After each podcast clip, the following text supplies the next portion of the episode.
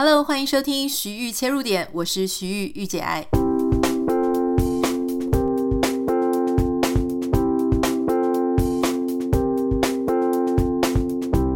欢迎收听今天的节目。上个礼拜呢，这个性骚扰的 Me Too 运动事件，其实真的是越演越烈哈。原因是因为有越来越多的各行各业。知名人士、公众人物，那他们可能被爆料，或者是甚至自己跑出来自爆，哈，例如说像这个呃知名的文化人呢，张铁志先生，那他也有出来自爆，那结果有时候一些在贴文上面的文字啦，或是描述啊，或态度啊，或视角观点等等，没有被大家所接受的话呢，那其实反弹的力道会非常的大。像这两天呢，就是有一位。美丽佳人国际时尚杂志的时尚编辑哦，那他就在他自己的私人的脸书上，但是他开地球，他有提到就是算是所谓比较逆风的发言了啊，他就说他现在发这个文章一定会引起很多批评哈抨击。那他真的很想要问说，自己觉得被侵犯或者被骚扰的女人或男人，如果在不舒服的当下，不管是什么原因，不立刻勇敢表达，或是反抗，或是报警提告，而是在许多年之后才出面指控，到底是什么逻辑？哈，是因为 Me Too 让大家觉得可以搭上顺风车一解积怨吗？还是有什么原因，在好多年以后才想起这样不对？啊，女权、性别或是身体意识，从来都是自己给自己的，不需要靠着社会趋势来赋予勇气。望周知。好，那他有提到说，他是一个不爽就会直接开骂或是反抗的人。好，所以他说他不懂，不懂为什么。那这个贴文当然在我看到的时候，他就已经被延上了哈。而且最新的发展就是，《美丽佳人》杂志已经把他的时尚总监这个位置位呃这个。职位给拔除了，所以他已经不再是他的时尚总监。因为这个事情闹得很大嘛，大家就跑去问《美丽佳人》杂志说：“你的态度到底是什么？你是一个女性时尚杂志，那你为什么没有？你的人为什么没有站在女性的角度来面去思考这个事情啊？”那我就在想这个事情哦，我觉得有时候我们可能。他心里想的可能是我们前几天在提醒大家的，就是说以媒体试读的角度来看，可能不是所有的人，他一提到他骚扰的事情，这件事情就被视为是呃真实或事实。有些人在阐述自己的观点的时候，确实是真的哈。那他当时很委屈，但有一些人他讲的也只是他非常主观的感受，甚至有一些人是挟怨报复，或他讲的不是实情。所以之前我们就提醒过大家，如果你听到这件事情，我们要先打的是呃 question mark，先打一个问号。那当然，我们对这个陈述自己遭受伤害的人，我们要给予一样的这个同理心哈，或是一些关怀。或是需要有一些关注啦，但我觉得去提说我不懂为什么不怎么样不怎么样这种去脉络的说法，其实他就是没有体谅到别人当时很可能遇到各式各样非常困难的难题，甚至是每个人周边的支持系统是不一样的。如果你很幸运，你身边的支持系统包含你的父母、你的师长。你的同学，你的甚至是男朋友，他们都是支持你可以把这件事情讲出来，而且给你很安全的环境，让你知道，就算你讲出来，我们就是相信你，支持你，都陪你一起抵抗，你才有可能去说出来。如果不是的话，你就很困难。那所以，当我们遇到一些事情，我不能理解对方为什么不像我这样做的时候。当然，在我们很不成熟的时候，我们可能就会像这个时尚前总，呃，时尚前编辑或前时尚编辑这样讲说：“哦，我不懂，诶，为什么不这样？”可当我们随着年龄哈越来越大，当我们看的事情、面对的人事物越来越多，了解每个人都有他生活当中的困难之后，我觉得我们虽然可以说我不懂，可是。我应该要讲的事情是，虽然我不懂你的感受，但是我知道你在那个状况下，我试着去想象你可能面临了什么样的问题，我试着去了解你，我不会把我对事情的做法，或是我觉得该怎么做强加在你身上，而是我会正视这件事情，就社会上每个人他所能够拥有的资源，用能够拥有的这个环境跟条件，也许不足以支撑每个人他能够做出一模一样的反应。所以今天要跟大家分享一个网友他所写来的来信，她是一个女生。那因为之前她有听到我分享一些性骚扰的事情啊，还有就是她长期收听我们的节目啊，所以我我很感谢她，非常的嗯信任信任我，信任我们的节目，呃，所以他才会写一个这么我我看了是非常心疼的一个呃故事。他说呢，嗯，在他。小学的时候啊，一年级、二年级、三年级、四年级都被分别被性骚扰过啊。那三四年级那一次呢，非常的恶心哈，至少持续了一整个学期。当时有一堂课哈，那个坐在他后方的男同学会把他自己的手伸进。这个女生的裤子里面往下摸，然后能摸多深就多深，然后在闻他自己的手之后，对这个女生说：“啊，好臭啊，哈哈哈。”那他的座位在教室的最后面，所以其实不太容易被人家发现，也不容易引起别人的注意。那个时间呢，这个来信的女生她有跟她的同学讲过这件事。那这个女生同学，她回去就有跟她妈妈讲，那她妈妈就有跑去找学校的导师去反映这个事。那她记得当时这个女导师呢，也只是随口念了一下那个男同学，并没有任何人去处理，或是把他叫去跟他辅导，什么都没有。那她长大之后回想这件事呢，她觉得更难过的事情是，他不想，而且也从来没有想过要跟自己的妈妈讲。原因是因为他从小时候就一点都不相信他的妈妈会帮助他，因为在他幼稚园的时候就已经发生过被幼稚园老师欺负的事。当时他去跟他妈妈讲的时候，他妈妈都当作没有自己的事。他说，其实他妈妈本身也是学校的老师。从这个我们这位网友，他幼稚园到小学毕业，他都跟这个妈妈在同一个学校，也就说他是这个学校学生，他妈妈是那个学校的老师。可是，在他三四年级被摸屁股跟摸下体的事件的时候，他妈妈也就是就是当做就他妈妈不知道，那那个呃女老师就是。那个女导师息事宁人，那个女导师还是他妈妈帮他选的继任导师。那事实上呢，他们家有一个跟他很亲的女性长辈哦，是阿姨，就是妈妈的妹妹。她小时候呢，也没有告诉这个阿姨她的性骚扰的事情，因为她很清楚，她妈妈一整个家族就是那种非常重男轻女。就是说，遇到男性威权权威的时候，完全不管到了几岁都一样孬。他用了一句话说：“他们连屁都不敢放。”所以他从非常小的时候就知道，女生就是遇到男生的时候就只能压抑，完全不能讲话。所以后来他到年纪大了之后，他想到他国小的事情，他就试着想要去跟他阿姨讲。他其实只是想要验证。他的设想是不是真真的？就说，是不是阿姨真的也会假装没事？结果没有想到，就跟他的反应，好，他那个阿姨的反应就跟他猜的一样，还是一样假装没听到，好像什么事情都没有发生。所以他后来就去反省这整个人生的过程，他就发现，当他自己在比较年轻的时候跟男生交往啊，或是互动，他觉得他自己在面对异性都是非常卑微，特别要去讨好男生，甚至是呢在极端当中摆荡，要不然他就是非常卑微，卑微到像一个尘埃；要么他就是非常尖锐，哈，保护自己。因为他只要想起这两位女性长辈，可能是他的妈妈跟他的阿姨，还有可能女导师啦，哈，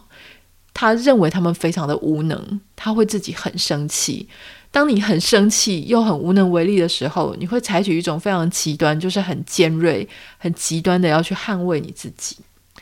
那他听完我们的节目，在讲这个，可能我不知道哪一集了，但是应该就是最近这几集。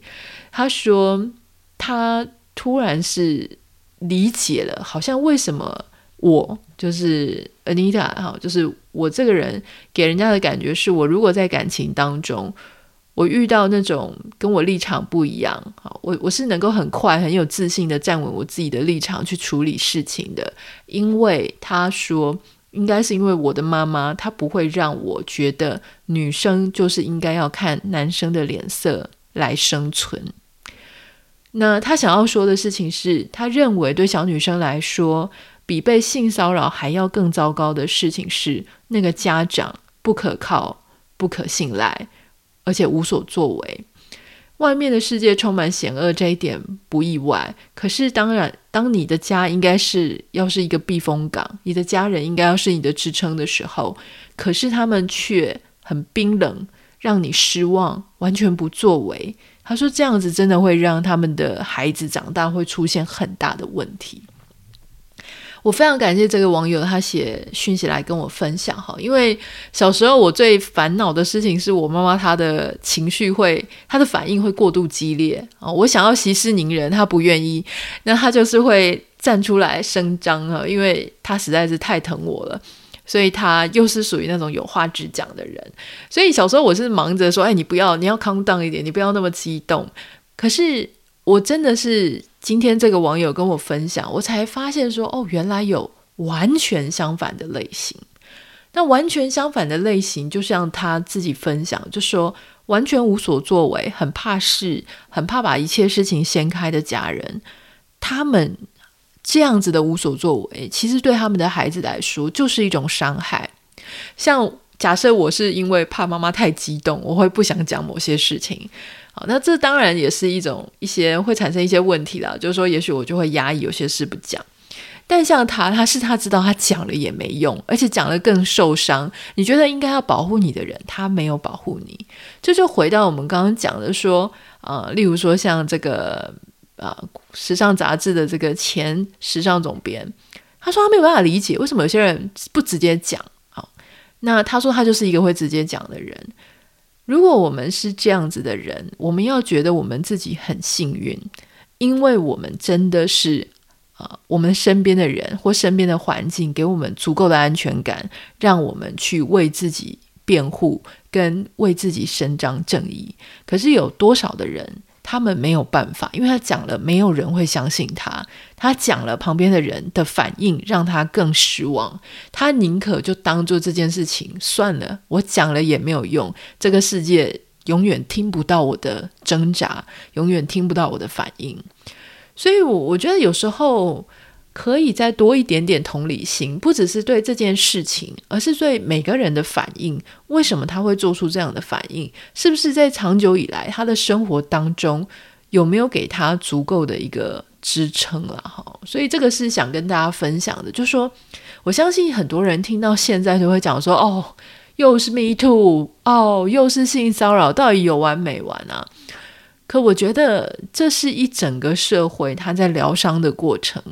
因为太多的人，他在当下、当时，甚至没有意识到他是被做出了一个很不好的行为。昨天我们有朋友来家里的时候，他就说：“哎，他也是听到我讲性骚扰那一集，他才突然想到，他小时候也遇过这样的事。”那你就想说：“啊，那如果你都忘记了，你不就不要想起来最好？”可事实上，我们有时候只是，呃，我们的记忆会保护我们自己。啊，你有听过什么选择性失忆？就是说，如果你曾经走过一段非常痛苦、非常难受，你不想让它一直在困扰你自己的人生的时候，有时候记忆它会有一个保护的措施，就让你淡忘这个事。可淡忘这个事情，不代表你的心里已经。你的伤已经愈合了，你只是没有把它掀开来看。某一天，一件事情触发那个东西，它就会跑出来。那个东西它所代表的，就像我们刚刚那个网友讲的，它所代表的不只是被摸屁股的事情，它甚至代表了说，你当时为什么无法求救？你当时身边的人怎么面对？有没有人在你该接住你的时候，他没有办法接住你？哦，所以今天这个当然也给一些我们现在已经在当爸爸妈妈的这个听众啊一些想法，就说，当你的孩子在跟你分享，不管是他被性骚扰，或是性侵害，或是被霸凌的时候，你应该做的事情就是站在他这一边，你不需要一定要冲出去就打对方一巴掌啊，或是打对方一拳，找黑道去撂人去弄他。不需要，但你必须要让这个孩子知道，你跟他一起愤怒，跟他一起伤心，你是站在他这边的。如果他需要任何的，你为他站出来，你是义无反顾的，因为你是他的家人。这个站在一起的力量，让他愿意知道说，他让他愿意讲出来，让他愿意知道他身边有人跟他是呃在同一个阵线，这样子的安全感非常重要。那在节目的后半段呢，也想跟大家分享一位来自竹科工程师的讯息哈。那我觉得他这个讯息蛮有趣的，就是很多人呃，可能因为我自己的先生是工程师嘛，虽然他以前并不是在竹科，台湾的工程师也是散布台湾各地。那他后来来到美国之后呢，他也不是在戏谷，呃，但是他他也是工程师，所以我常常会分享一些工程师的事情，嗯、我们这一位工程师网友他来信，然后我觉得他讲得非常贴切，就是关于工程师的职场文化。那他说，如果有人想当工程师，或是你希望呃另外一半啊，或是你的孩子要当工程师的话，他想要分享一下最真实的这个这一面哈。他说呢，在逐个工程师啊，虽然说在外人看来这是一个非常令人羡慕的职业，当然不能否认这个职业的确养活许多家庭，在台湾也是相对高薪。可是他对未来呢，非常的彷徨。如果说现在周间有什么让他觉得很开心的事，那就是在下班骑车的时候，天空还是亮着。他说：“这样听起来实在很愚蠢，但这确实是会让他非常开心的时刻。那像是新竹科学园区，他开车会非常的塞，所以他总是看着学长，不管是不是很忙啊，都一定会在公司待超过晚上八点。他们的理由就是啊，反正回去也是塞在路上。但是他知道有一些学长其实是不想要回去面对自己的老婆和小孩。”他说：“他进到这个行业的这几年，哈，他才发现，原来这个行业是非常多家庭，啊，这个非常多的家庭都是男生一个人在赚钱，即使老婆她也是工程师，那也会常因为说保姆很贵，或是不放心别人照顾小孩，所以女生都牺牲自己的工作，成为全职的家庭主妇。”那在转换工作的时候呢，当他说他要离职，很多很多同事都投以羡慕的眼光，而且就会讲说啊，要不是有房贷啊，我也想离职。后来他离开了新竹科学园区的工作之后，不久就传出前公司的同事出事了。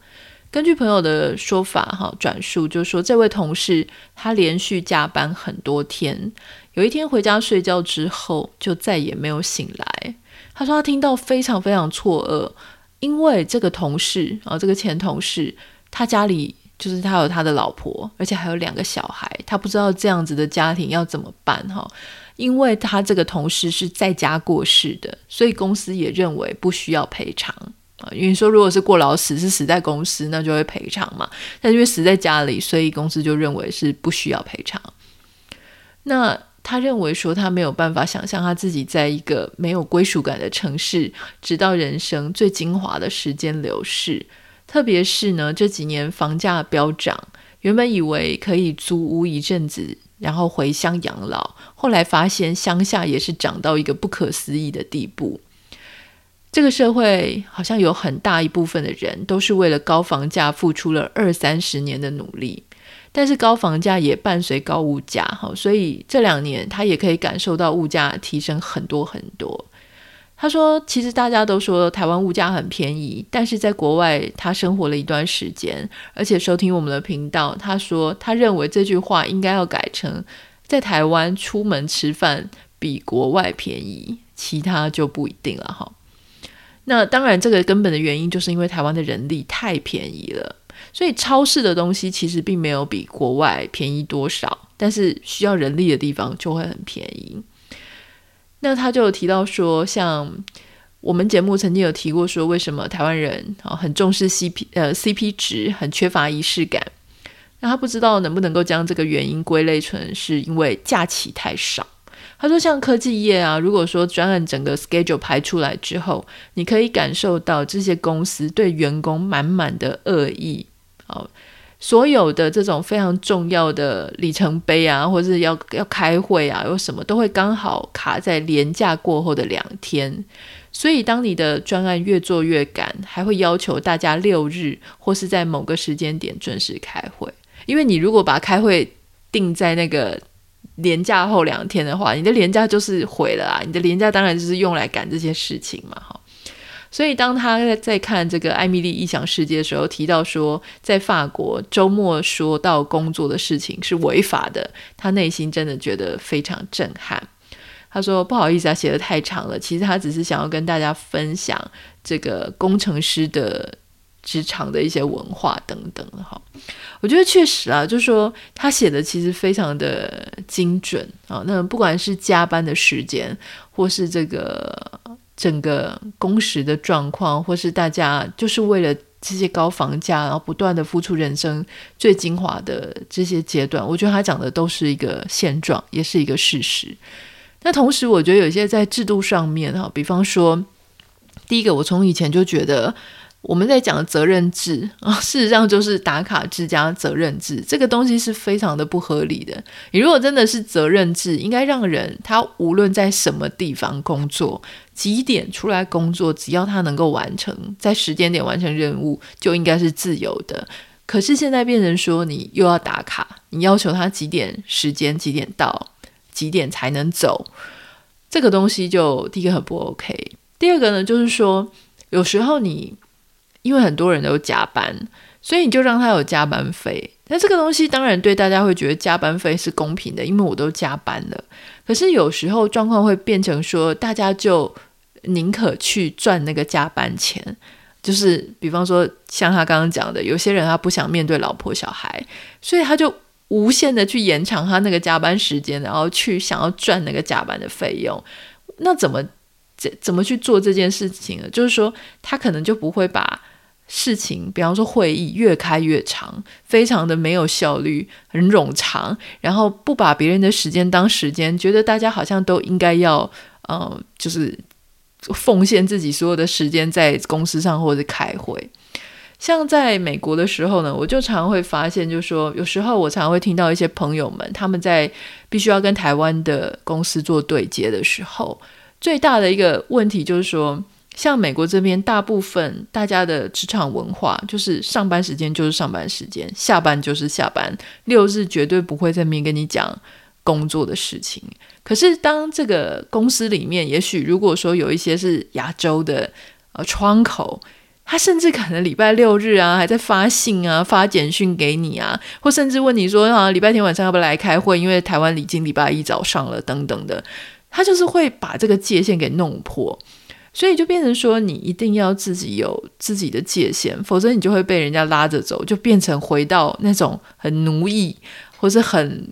不很不公平的那样的一个职场环境状态哈。所以这个东西要自己去拿捏。就说如果你是一个住在国外的，但我可以完全理解，就是说住在台湾的，当你的同事、你的主管，通通都是认为说，对呀，牺牲自己的假期，牺牲你的。晚上牺牲你自己个人时间去完成工作要求，这是一个常态。那你真的很难逃脱那个状态，除非你就不干了，不干最大嘛。就像我们这个网友，他就离开了这样子的公司哈。那有时候我觉得，像我们有一些时候也会听到有一些太太们哈，他刚刚提到说有一些先生是为了说不想面对太太，不想面对孩子，所以就一直留在。工作里面，甚至回到家里呢，所有的心思也都还是在工作上。那我觉得很多时候，夫妻之间的关系就是会因为有一方，那，比方说先生，啊，就刚刚那个例子，先生的心思完全都在工作上，就算他放假的时候，他还在想工作，他就是没有觉得他要跟太太第五，比方说培养共同的兴趣啊。过生活啊，或是家里的事情，他是不是也应该要呃处理呀？小孩子的事情，他是不是也应该要领导一下，要组织一下？就是心思没有办法放在太太的生活上，听太太讲讲生活当中的烦恼，听太太最近喜欢什么，有什么兴趣，他没有时间，没有心力，完全不去关心另外一方。这个太太会非常非常的寂寞。他不只是肉体上，他可能要去照顾打点家里，可能要煮饭呐、照顾家人呐、要去付这些所有的水电费什么账单，这些各种什么东西坏掉了，那他甚至只能也知道先生会抱怨嘛，可是先生抱怨完之后，却没有同时去听太太的最近的生活或困扰，这个东西会让两个人就是渐行渐远，然后塑造一个非常孤单的太太。跟一个伪单亲的一个状态哈，所以我觉得有时候，嗯、如果在这样子的职场环境，你孤城无力 可回天，你没有办法可以一个人去抵挡整个文化的状态，那可能就是要重新去思考一下，说什么东西对你来说是非常重要的，竹科或是任何什么矽谷啊，这些非常高大上的工作环境。当然，它是一个加分。可是，我们拿生活当中非常精华、非常重要的那个部分去交换，这到底是不是你真心追求、真心想要的？我觉得这一点是确实是可以重新的去思考这个问题。我最近就一直在想，说我是不是应该要来分享一些更多一些，就说我们要怎么样去追求一个自己真正喜欢的。比较踏实，就像之前跟大家分享踏实感的练习嘛，哈，就说怎么样去追求一个自己觉得自己内心可以安定下来的生活啊，或是一个在一个我喜欢的，但不是那么看起来不是那么高大上的生活的里面，怎么样去让我们的心可以安下来？这个是我其实。很想跟大家分享的，我在考虑要不要把它写书啦。可是每次我在这个 podcast 里面都已经把我想要讲的事情都讲完了，我就想说，这样还要把它写下来吗？如果你会想要看这一类的书啊，就是我把它整个全部比较有脉络化的呃写下来跟大家分享的话，欢迎你可以私信给我，给我一些鼓励哈，这样我可以比较有动力去把它文字化下来。如果有任何想跟我分享的，欢迎你可以私讯到我的 Instagram 账号 Nita 点 Writer N I T A 点 W I T R。呃，礼拜一的这一集呢，稍微给你一些打气，让你知道说，嗯，你的困境啊，有别的人会懂。那也希望我们都可以变成我们生活当中重要的人，他呃支持他的一个力量。那我们就明天再聊喽，拜拜。